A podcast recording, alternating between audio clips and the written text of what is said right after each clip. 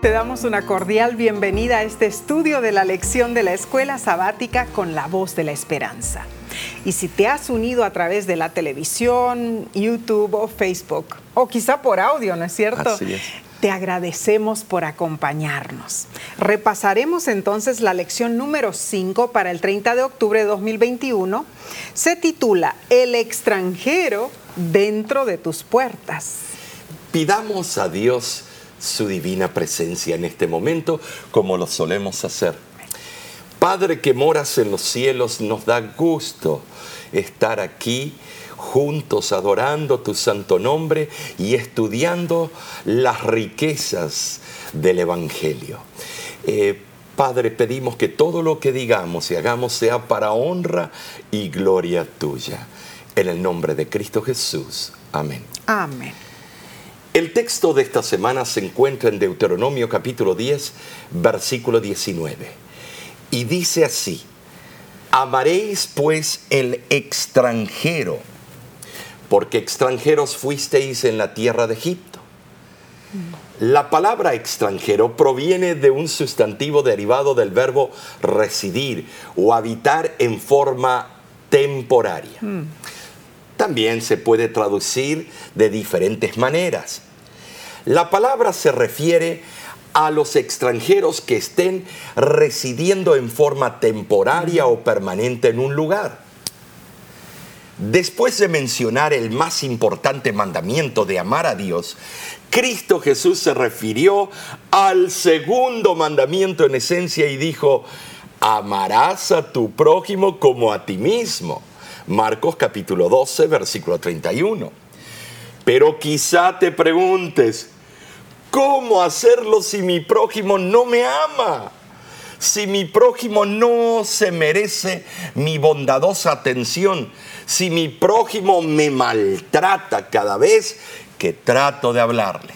Ah, lidiar con personas difíciles es, es algo inevitable en este mundo de pecado.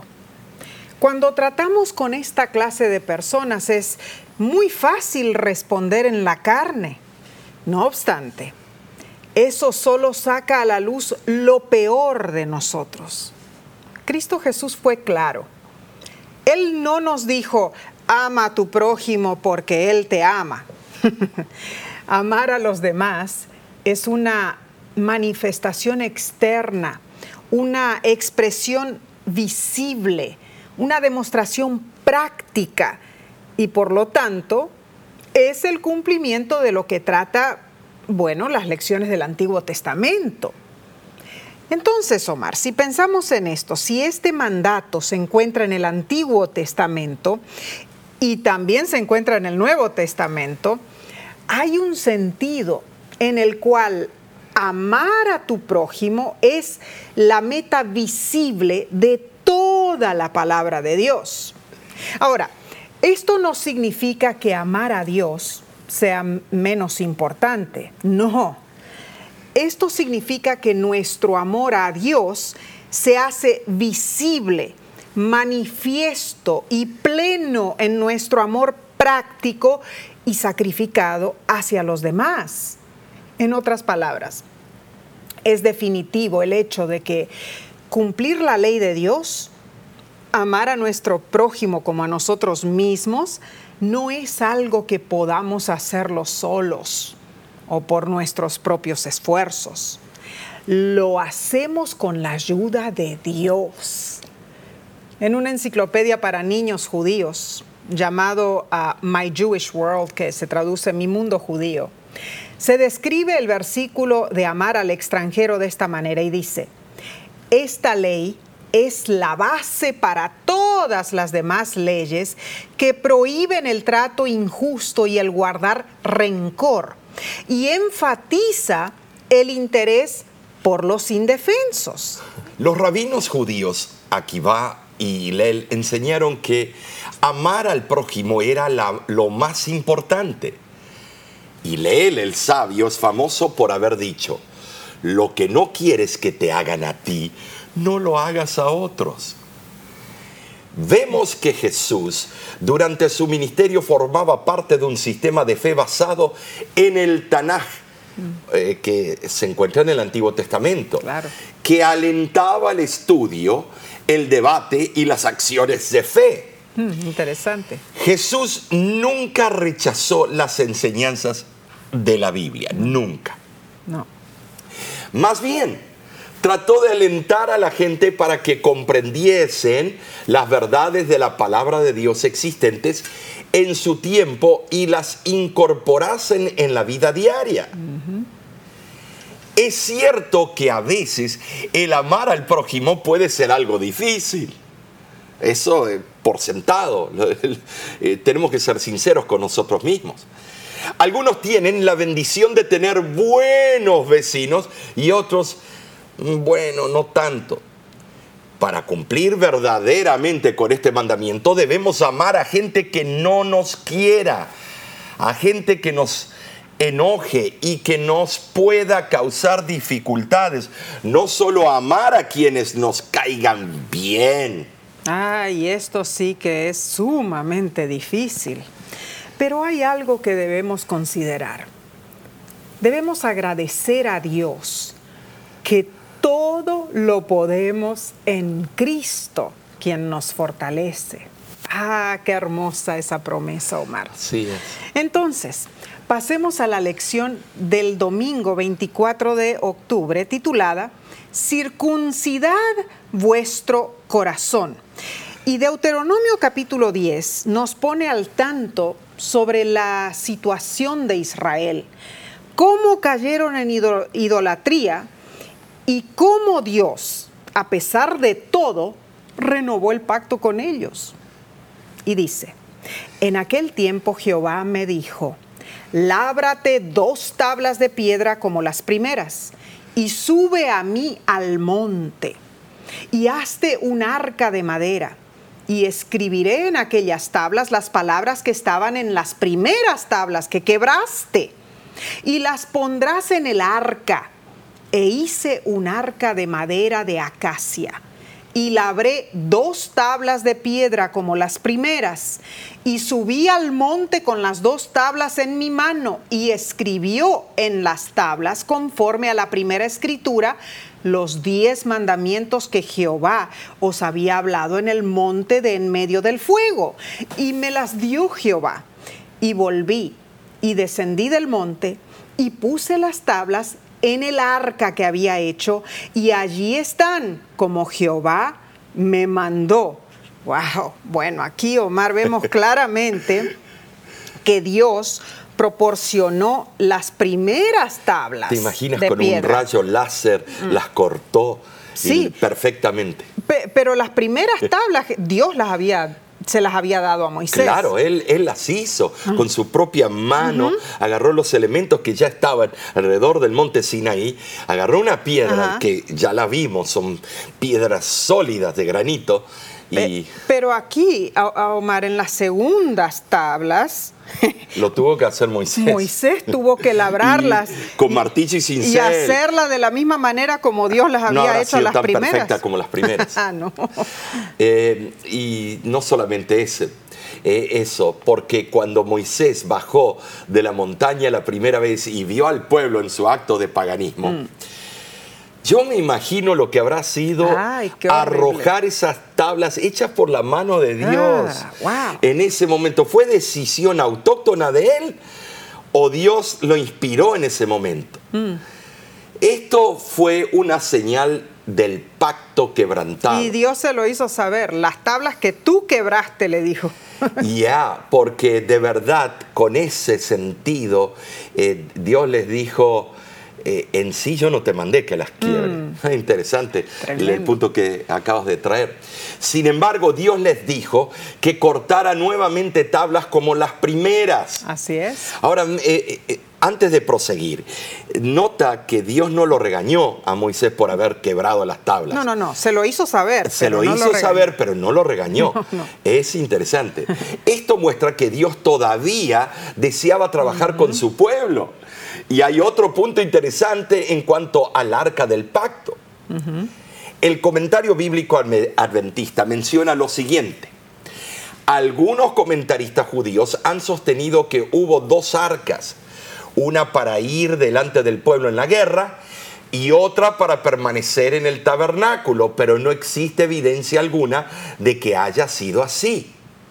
El arca que se menciona aquí no puede ser otra, puesto que Moisés dice que 38 años después de haber puesto las tablas en el arca estaban todavía allí. Bueno, en realidad, eh, Omar, la Biblia registra que el arca fue hecha por eh, este señor Besaleel, ¿no es cierto? Pero bajo la dirección de Moisés. Siempre los teólogos queremos eh, buscar la quinta pata al gato para darle una eh, explicación que entre al molde de nuestra conciencia. Pero Dios no quiere que actuemos así. Pero Lo que está escrito está escrito. Así es, esa única vez que Dios mandó que se construyera el arca, el mueble en sí fue puesto en el tabernáculo recién cuando se había completado el mismo. O sea, no fue enseguida que eh, se había hecho el arca que se puso en el tabernáculo. Como Dios había ordenado, contenía las dos tablas de piedra según Éxodo capítulo 40, versículos 20 y 21. Y debemos añadir que las tablas aún estaban en el arca varios siglos después o más tarde que eso, durante el reinado de Salomón. así es. Como lo vemos allí en Primera de Reyes 8, versículo 1 y versículo 9. Ahora, el libro Profetas y Reyes dice, allí están hoy. Hmm. Y Elena de White además menciona lo siguiente, serán presentadas ante el mundo como la norma de justicia. Esto, Omar, es muy interesante. espera una cosa. Allí están hoy. Quiere decir que a donde fue escondida el arca, todavía están esas dos tablas. Uy, uy, uy, que Moisés labró. Todavía están esas dos tablas. Y dice que serán utilizadas como norma de justicia. Bueno, de acuerdo al Espíritu y Profecía, eh, el arca fue escondida por Jeremías y dos ángeles y está ahí alrededor de eh, donde está ahora el templo de eh, la mezquita de Omar. En alguna parte está escondida hasta el tiempo del fin. Tremendo. Y dice que esas mismas van a ser usadas para leerlas cuando Cristo venga. Oh, esto sí que es relevante. Ahora, al leer Deuteronomio capítulo 10, versículo 14 al 16, vemos que Dios utilizó varias imágenes, o sea, bueno, ejemplos visibles para dar su mensaje al pueblo. Y leo, he aquí de Jehová tu Dios son los cielos, la tierra y todas las cosas que hay en ella. Solamente de tus padres se agradó Jehová para amarlos y escogió su simiente después de ellos, a vosotros, de entre todos los pueblos. Circuncidad pues el prepucio de vuestro corazón y no endurezcáis más vuestra cerviz. Hmm. En estos versículos, Nesí, me voy a detener. Eh, ¿Cómo voy a circuncidar el corazón? No soy un cardiólogo, eh, un cirujano. Que, voy a entrar y empezar a... ¿Y qué parte es el prepucio del, corazón? Nota que para que entienda... Claro, porque los judíos ya practicaban la circuncisión de los bebitos, eh, le cortaban el prepucio. Día. Y e, era también una ley de sanidad. Era una señal también. también para, no tener las enfermedades venéreas que tenían los otros pueblos y otras cosas más. Interesante. Eh, es interesante. Pero eh, en sí está diciendo, tienen que mostrar un acto visible. Mm. de vuestro pacto y decisión de entregarse su vida conmigo. En estos versículos se destacan las palabras amarlos y los escogió y termina con un pedido especial. No endurezcáis vuestro corazón. Es algo tremendo. Y el autor de la lección comenta, eh, comenta lo siguiente, dice, aquí hay una mezcla de imágenes, el prepucio, el corazón, la cerviz. Sin embargo, la idea es clara. La circuncisión era una señal del pacto, pero es solo una señal externa. Dios quería su corazón, es decir, su mente, sus afectos, su amor. Sus sentimientos. Claro. Entonces vemos en forma indiscutible cómo Dios buscaba la lealtad del pueblo, la fidelidad de corazón de parte de ellos en realidad. Claro, eh, tienes razón Por eso el Señor dice que nuestra actitud hacia la ley debe ser un corazón circuncidado. Wow. Un corazón cambiado por la sangre del Cordero que quita el pecado del mundo. Amén. Un corazón incircunciso es indiferente a la exhortación del Espíritu Santo. El corazón incircunciso se enorgullece, como le dice Jeremías 9:25. Así es. En cambio, el corazón circuncidado es el que ama a Dios, Deuteronomio 36. Es, eh, ese es el corazón que puede exteriorizar la obra que Cristo ha hecho en forma personal en uno. Ahora, la lección hace esta invitación. Piensa en todas las veces que el Señor perdonó tus pecados. ¿Qué debería decirte eso acerca de su gracia? Se cuenta la historia de cierto emperador chino que le avisaron que en una de las provincias de su imperio había una insurrección. Anunció a los ministros de su gobierno y a los jefes militares, seguidme, destruiré a mis enemigos. Cuando el emperador y sus tropas llegaron a donde estaban los rebeldes, él los trató afablemente y estos por gratitud se sometieron a él de nuevo. Todos los del séquito del emperador se sorprendieron en gran manera al ver al emperador tratar humanitariamente y hasta con cariño a quienes se le habían sublevado y sido rebeldes. El primer ministro le preguntó con enojo, ¿de esta manera cumple vuestra excelencia su promesa?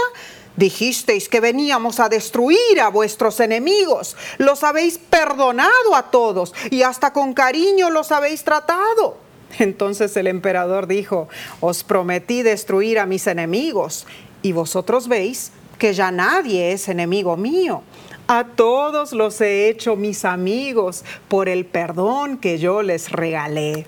Ah, Omar. Tremendo, qué sabio. En realidad, el perdón de este emperador ¿En serio? nunca llega a compararse al perdón que Dios te ha regalado a ti, que me ha regalado a mí, a ti, Omar, también. Claro. Cuán bienaventurados somos. Pero, Omar, en realidad, si pensamos en que debemos circuncidar nuestro corazón en forma figurativa, ¿cómo lo podemos hacer? Ah, es solo la contemplación con Cristo y teniendo una relación con Él.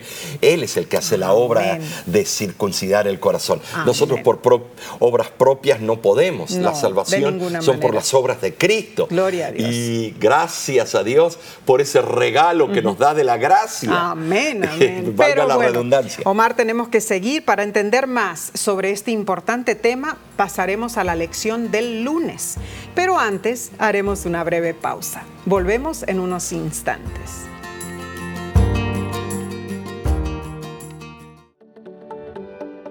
En nuestra aplicación puedes encontrar más contenido como este que te ayudará en tu vida espiritual. Lo puedes descargar visitando nuestra página web lavoz.org.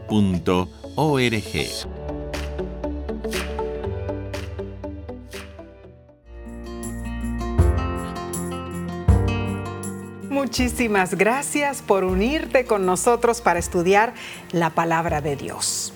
La lección del lunes 25 de octubre se titula Amaréis al extranjero. Oh, este tópico es candente Así en todo es. el mundo. Eh, cómo el extranjero ha llegado a ser odiado, los inmigrantes, no solamente en este país, No, no, no. en todos los países. Ya yo voy a explicar algunas cosas que quiero exteriorizar y hablar sobre este tópico. En Deuteronomio capítulo 10, versículo 17 al 19, presenciamos a Moisés exponiendo otras razones para obedecer y ser leales a Dios y dice, porque Jehová vuestro Dios es Dios de dioses y Señor de señores, Dios grande, poderoso y temible, que no hace acepción de personas, ni toma cohecho, mordidas, que hace justicia al huérfano y a la viuda, que ama también al extranjero dándole pan y vestido. Amaréis pues al extranjero, al inmigrante, porque extranjeros fuisteis en la tierra de Egipto. Ahora, Ahora viene lo increíble. Cuando Dios dice que no hace acepción de personas, está declarando afirmativamente que no levanta rostros y no recibe soborno. No, no. Ay, ay, ay, hablemos de soborno. Todos los países del mundo, unos más, otros menos, como dicen en un país que amo mucho, la palabra soborno le tienen algo característico, la mordida morder un pedazo del pastel del dinero, ah. llenarme los bolsillos y... A cuesta de otro. Sí, amenazar que te voy a llevar a la cárcel, que te voy a quitar la licencia, mm. que lo que llevas en el carro es ilegal y que era cajas de Biblias que llevábamos. y nos querían pedir mordida por las cajas de Biblia. Bueno. Ahora, Jehová siempre mantiene un trato equitativo. Gracias a Dios. Los sacrificios, los favores y los presentes no influyen sobre Él. No. Trata de sobornarlo a Dios. A ver cómo te va. ya vas a ver, ¿quieres probarlo? Pruébalo. Mm. Estoy siendo cínico, eh, tal vez retórico. Pero no lo trates de sobornar o hacer una mordida con Dios, que si tú eh, me das esto, yo te voy a dar mi vida en el bautismo. No, no, no juegues ese jueguito. Mucho cuidado. Y aquí Dios ordena a su pueblo que actúe con total imparcialidad hacia el extranjero y el que sufre. Claro, también ah, vemos en Salmo 146 del 5 al 9 que Dios es benevolente. Dice, bienaventurado aquel cuyo ayudador es el Dios de Jacob cuya esperanza está en Jehová su Dios, el cual hizo los cielos y la tierra, el mar y todo lo que en ellos hay, que guarda verdad para siempre, que hace justicia a los agraviados, que da pan a los hambrientos. Jehová liberta a los cautivos, Jehová abre los ojos a los ciegos, Jehová levanta a los caídos, Jehová ama a los justos, Jehová guarda a los extranjeros, al huérfano y a la viuda sostiene, y el camino de los impíos trastorna. Vemos aquí que hay un protector y ayudador más digno de confianza que cualquiera de los seres más nobles de la tierra. La injusticia abunda por doquier, pero esta lección habla sobre el extranjero dentro de nuestras puertas. Omar, el extranjero dentro de nuestras puertas. Aquí en Estados Unidos vemos ah, mucho maltrato a los inmigrantes. No solamente aquí, sí, en mm, todos los países del mundo. Pero... pero estoy hablando de aquí de Estados Unidos de América. Millones de personas salen de sus países desesperados por la condición reinante allí y llegan aquí con mucho sacrificio pero se encuentran con las barreras de incomprensión, de repudio y hasta de odio. Oh, pero sí, eh, eh, eh, me contó una, una, persona, una dama, de que en uno de nuestros países que ella vio o le contaron a ella, no, no sé, pero eh, eh, tú sabes que está habiendo una inmigración eh, de la República de Haití. Nuestros hermanos mm. haitianos están sufriendo mucho por terremotos, por hambre, la situación económica. Y uno de ellos quería ser servido en un restaurante, no sé, en, un lugar, o, quería pagar algo. Y la persona latina le dijo, no quería atenderlo ni servirle porque mm. era un haitiano intruso En, ese país. Entonces, señores, en todas partes vemos esto, mm. pero ¿qué nos creemos? Mm. Que somos mejores por nuestro color de piel, por nuestro país de donde vinimos. Es increíble en sí. Me voy a una parte de Norteamérica y hay estos que vienen de Guatemala y del Salvador. Me voy a Guatemala, hay estos que vienen de Honduras. Me voy de, a Honduras, hay estos que vienen del Salvador. Me voy a, me, voy a, a Nicaragua, hay estos que, que vienen desde Colombia Eh, y, vamos bajando todo el hemisferio hasta el sur y cada uno quejándose porque el otro vino a su país. Es que nosotros hemos cruzado tantas fronteras. Tantas fronteras que sabemos y me da una tristeza porque Sí. después venimos al país de Norteamérica y tenemos el mismo trato y, y estamos haciendo lo mismo en todos nuestros países. El amor de Cristo debe reinar Así es. y debemos.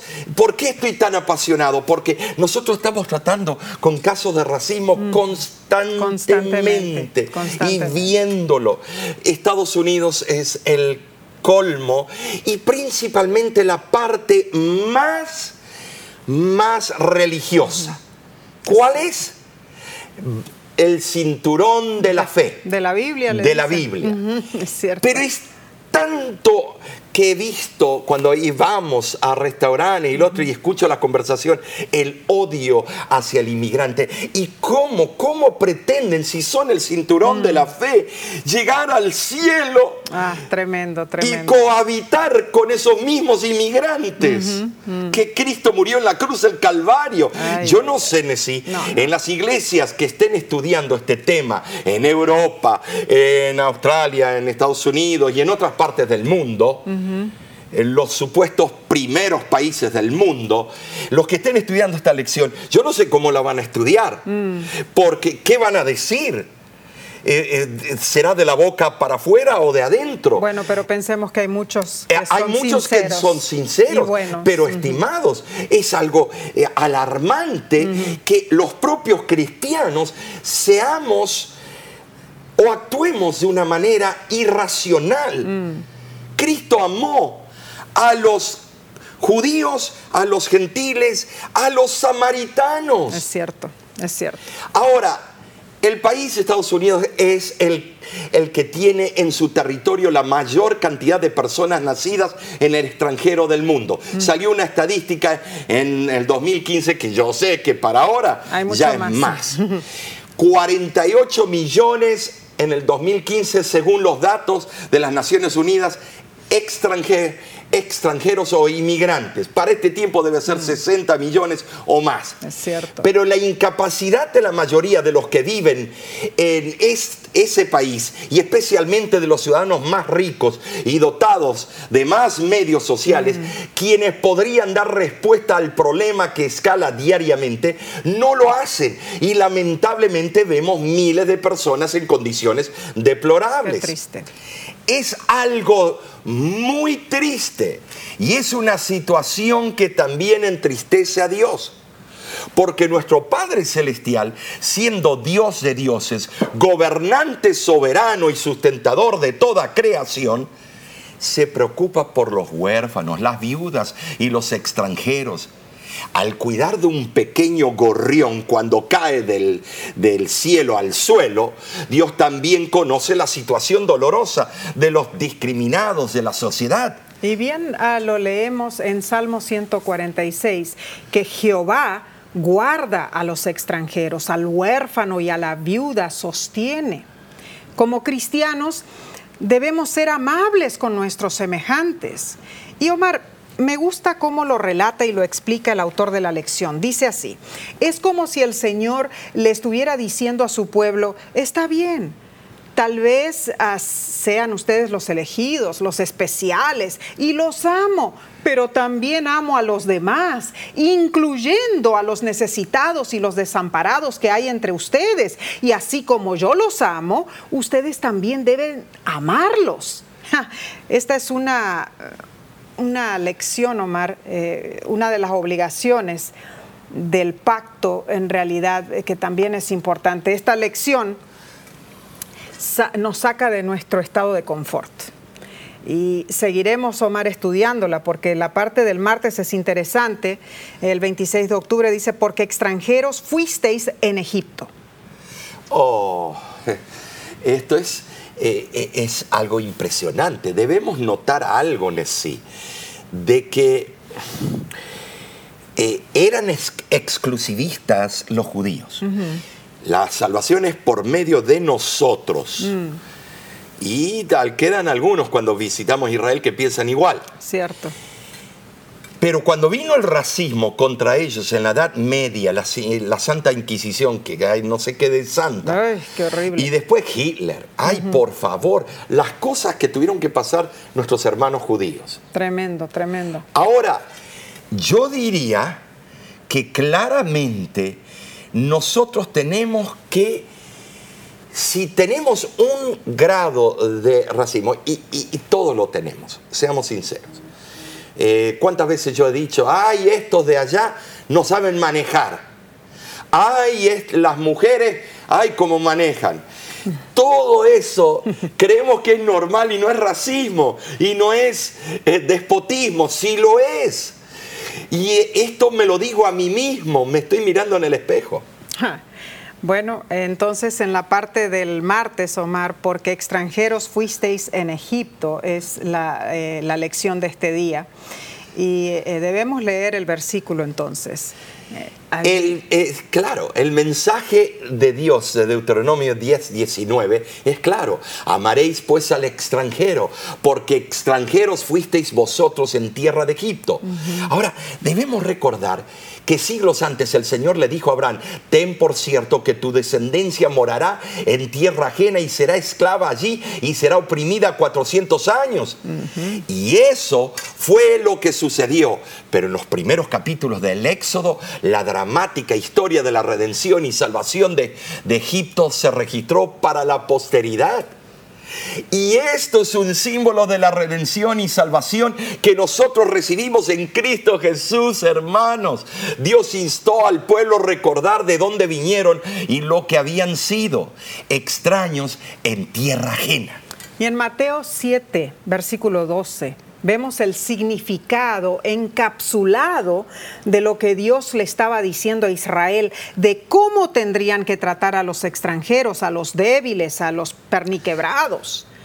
Así que todas las cosas que queráis que los hombres hagan con vosotros, así también haced vosotros con ellos, porque esto es la ley y los profetas. Esta regla de oro resume las obligaciones de la segunda tabla del Decálogo y es otra expresión del gran principio de amar al prójimo.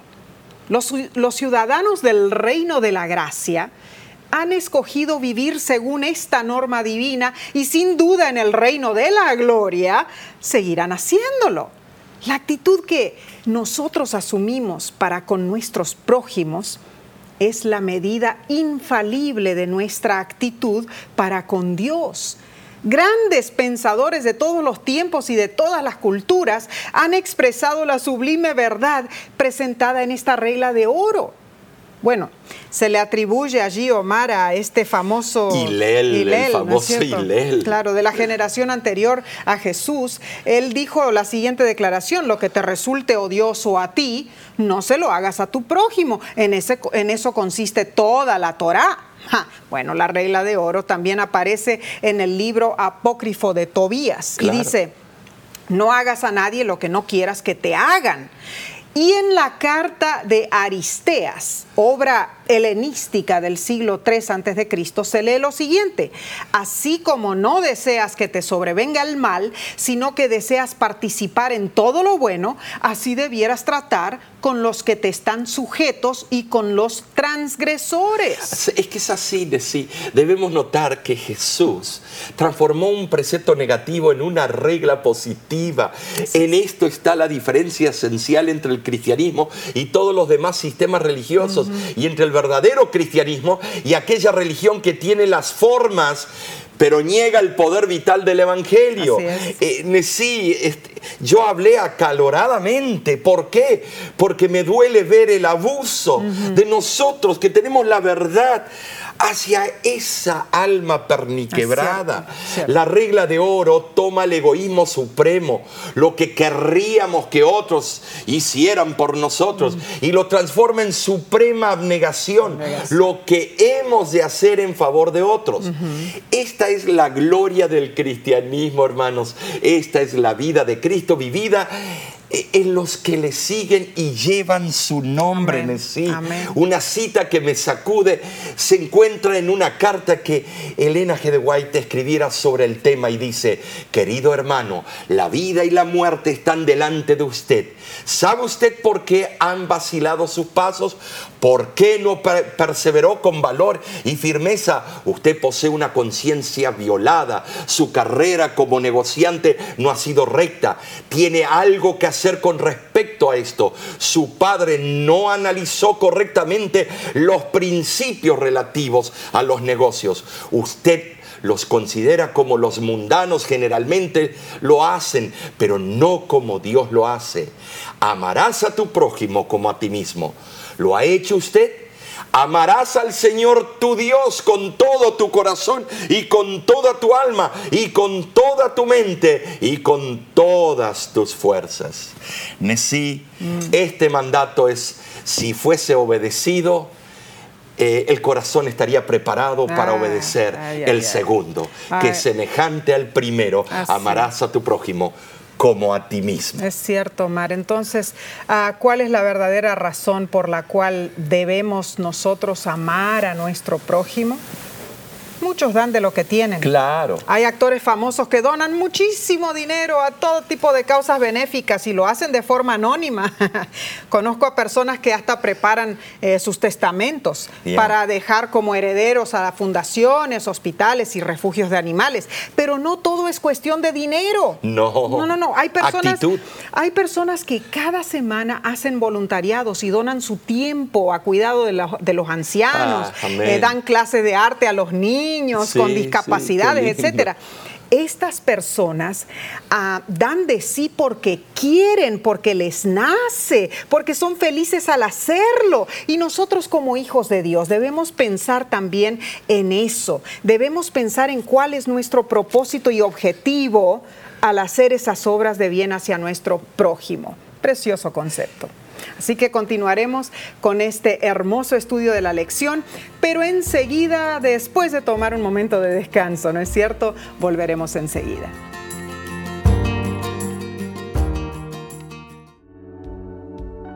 Con seguridad estás disfrutando este estudio de la escuela sabática. Te invitamos a buscarlo en formato de video por nuestro canal de YouTube. Lo puedes encontrar en youtube.com diagonal La Voz de la Esperanza.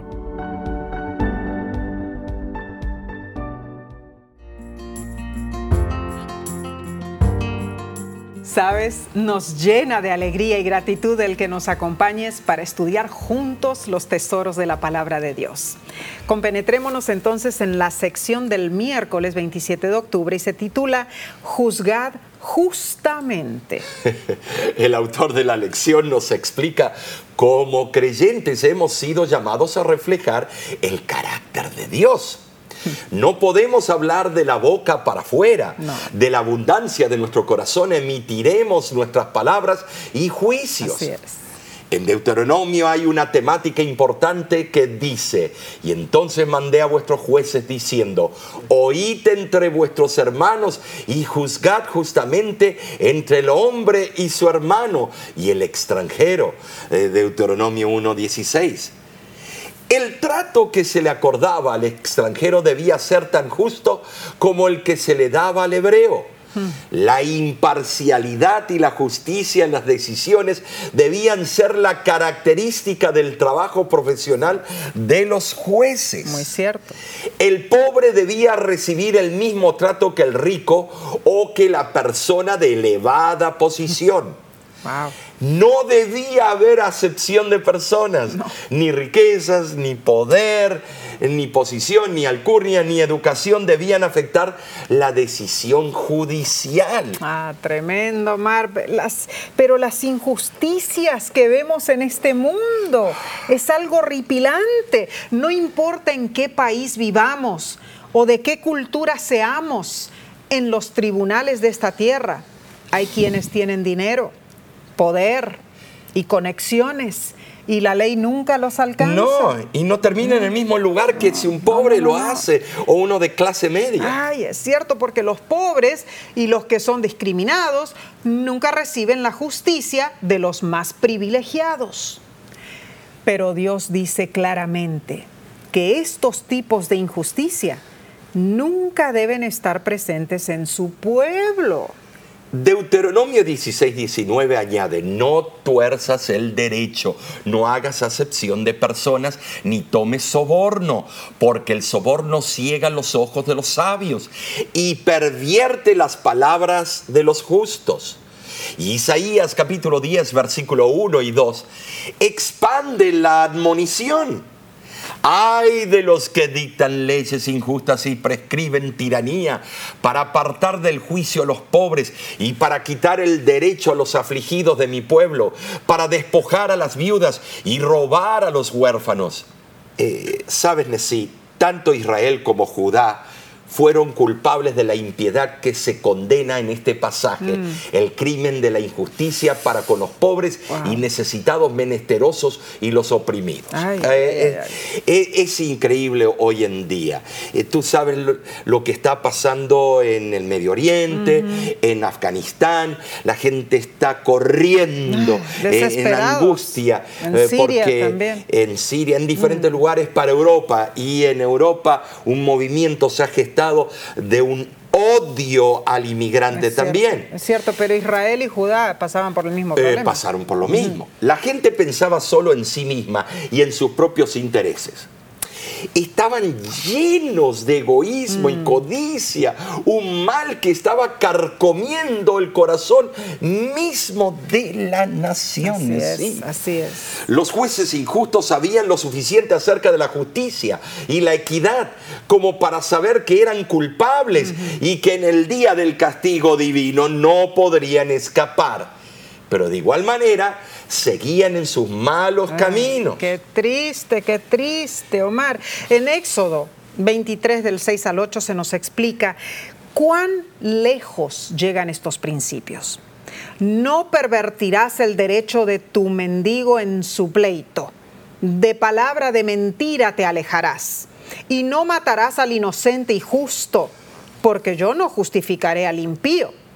No recibiréis presente porque el presente ciega a los que ven y pervierte las palabras de los justos.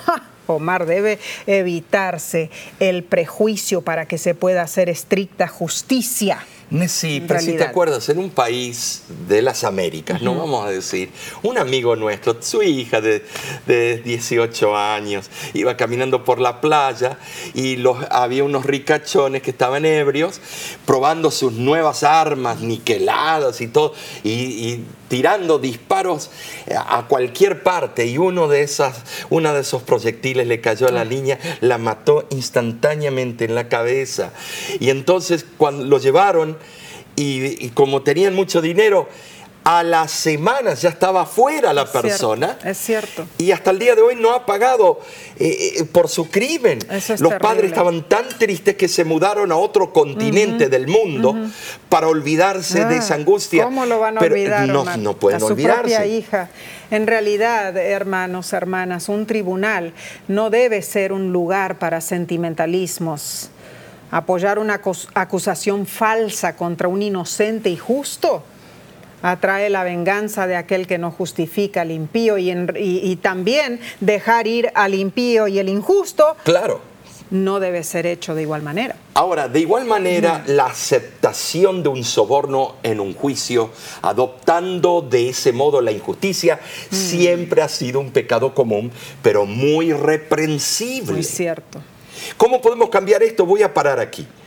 Eh, ¿Cómo puedo cambiar esto? Te voy a decir, enseñando a las nuevas generaciones a ser honestos. Es cierto y, no a caer en ese círculo vicioso que muchos de nuestros países estamos metidos. Mm. Las nuevas generaciones hay que enseñarles y decirles, cambiemos esto. Pero no, las señales del fin dicen que esto va a seguir. El soborno desvirtúa todo el propósito por el cual existe la administración de justicia. Cierto. Vemos registrados en la Biblia muchos ejemplos de soborno Dalila fue sobornada para atrapar a Sansón. Y qué bien que lo hizo. Los hijos de Samuel irrespetaron su cargo al aceptar sobornos. ¿Y saben lo que les pasó a ellos? El malvado Amán sobornó al rey Asuero en un intento por destruir a los judíos en Persia. Y el ejemplo más atroz de un soborno en la Biblia es el de las 30 piezas de plata que Judas recibió para traicionar a Jesús. ¿Acaso los judíos del tiempo de Jesús, esos líderes no sabían lo que era la ley en contra del soborno? No les interesó un 5. No les interesó nada, tanto que eran fieles al Torá, pero fueron a sobornarlo a, a uno de sus discípulos para matarlo a Cristo.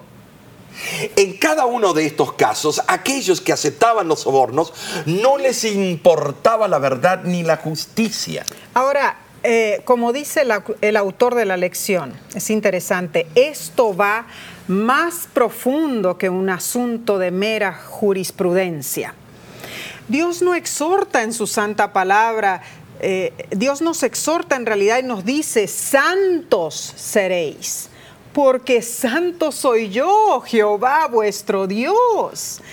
Estas palabras suponen una de las invitaciones más poderosas que encontramos en la Biblia. Omar, estas palabras han sido grabadas en la palabra de Dios para tener la mayor resonancia viable. Pero te pregunto, ¿será posible vivir en santidad dentro de un mundo lleno de maldad? La respuesta de Dios es un sí y un sí definitivo. Si Él nos ama y nos llama a santidad, es posible vivir una vida consagrada para claro Él. que sí. Querida Claro. hermana, querido hermano, la santidad no puede ser impuesta. Se trata de vivir una vida transformada por la presencia de Dios. Bien dicho. Es nuestra oración que tú permitas que el Señor more en tu corazón. Bueno, Omar, sigamos, sigamos porque esta, esta lección está muy linda. Pasemos al estudio del, del jueves 28 de octubre y se titula Religión pura ante Dios. Ay, Nessie, cada título está mejor que el otro. Deuteronomio 24, 10 al 15, presenta los principios de cómo tenemos que tratar a los que están bajo nuestro control. Vamos a leerlo. Y dice así, cuando entregares a tu prójimo alguna cosa prestada, no entrarás en su casa para tomarle prenda te quedarás fuera y el hombre a quien prestaste te sacará la prenda. Y si el hombre fuere pobre, no te acostarás reteniendo aún su prenda. Sin falta le devolverás la prenda cuando el sol se ponga, para que pueda dormir en su ropa. Y te bendiga y te será justicia delante de Jehová tu Dios. No eh, oprimirás al jornalero pobre y menesteroso, ya sea de tus hermanos o de los extranjeros que habitan en tu tierra dentro de tus ciudades. En su día le darás su jornal y no se pondrá el sol sin dárselo. Pues es pobre y con él sustenta su vida para que no clame contra ti a Jehová y sea en ti pecado. Ay, sí. Estas eran medidas legales Claro. para la protección del pobre. ¿Cierto? Ahora, si ponemos estas medidas en algún país súper desarrollado, enseguida van a de- decir, ah, esto es comunismo, socialismo.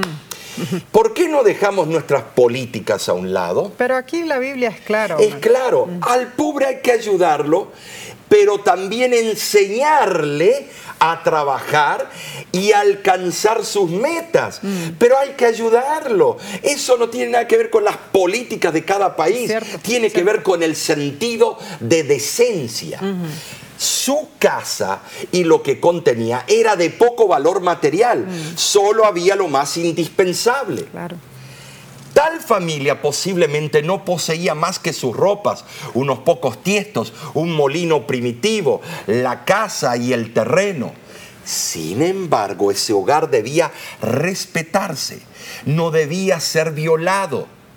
El pobre no tenía mucho que ofrecer a modo de prenda por el préstamo, pero no debía abusarse de ese poco como algo eh, trivial.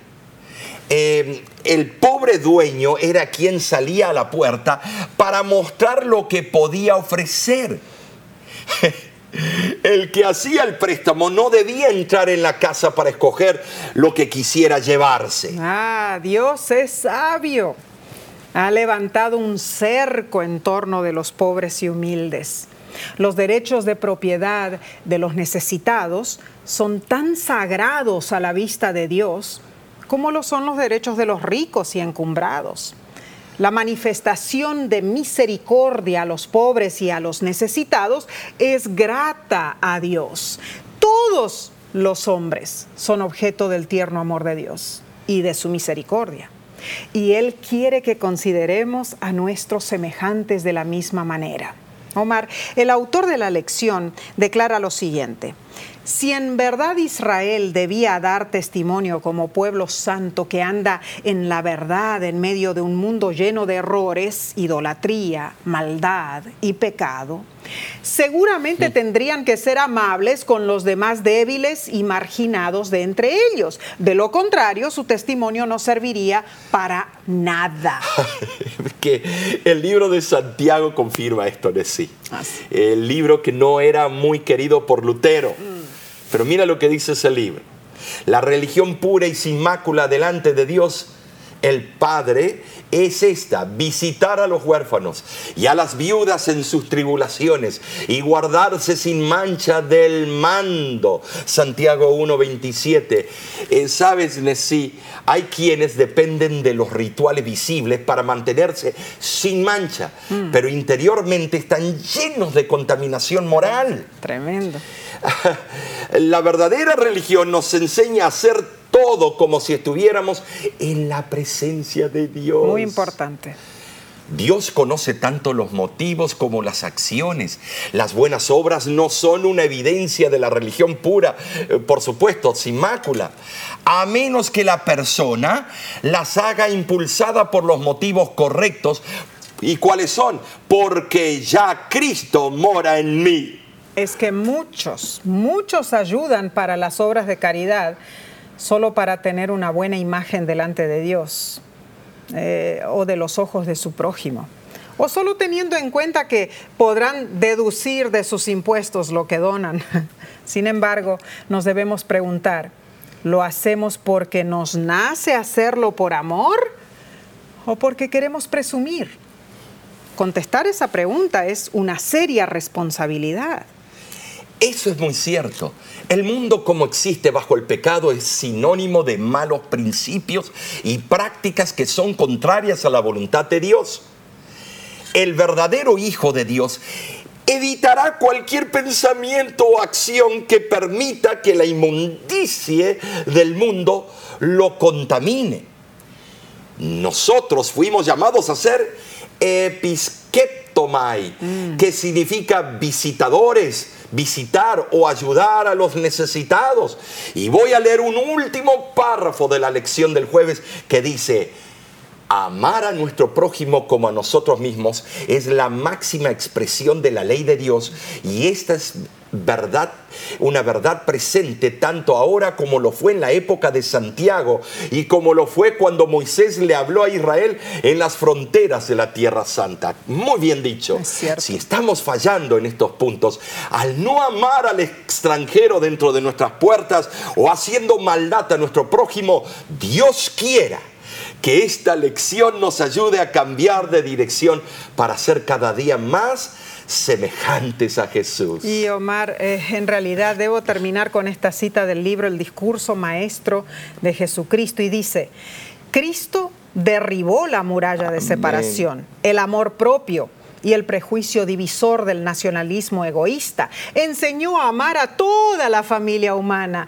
Elevó al hombre por encima del círculo limitado que les prescribía su propio egoísmo anuló toda frontera territorial y toda distinción artificial de las capas sociales Para él, no había diferencia entre vecinos y extranjeros, ni entre amigos y enemigos. Nos enseña a considerar a cada alma necesitada como nuestro prójimo y al mundo como nuestro campo. ¡Ja! Tremendo. Hemos, la verdad, que sido bendecidos esta semana eh, con el estudio de la lección de escuela sabática. Pero la próxima estará aún mejor. Ah, Hoy claro estuvo sí. caliente este asunto porque es un tema que nos toca a todos de cerca. Cierto. Te invitamos a unirte nuevamente con nosotros, ¿no es cierto, Nessie? Así es. un privilegio, le queremos agradecer. Pero invita a otros, eh, eh, invita a otros a utilizar las plataformas de la red social Así o es. los canales de televisión de la Iglesia Adventista.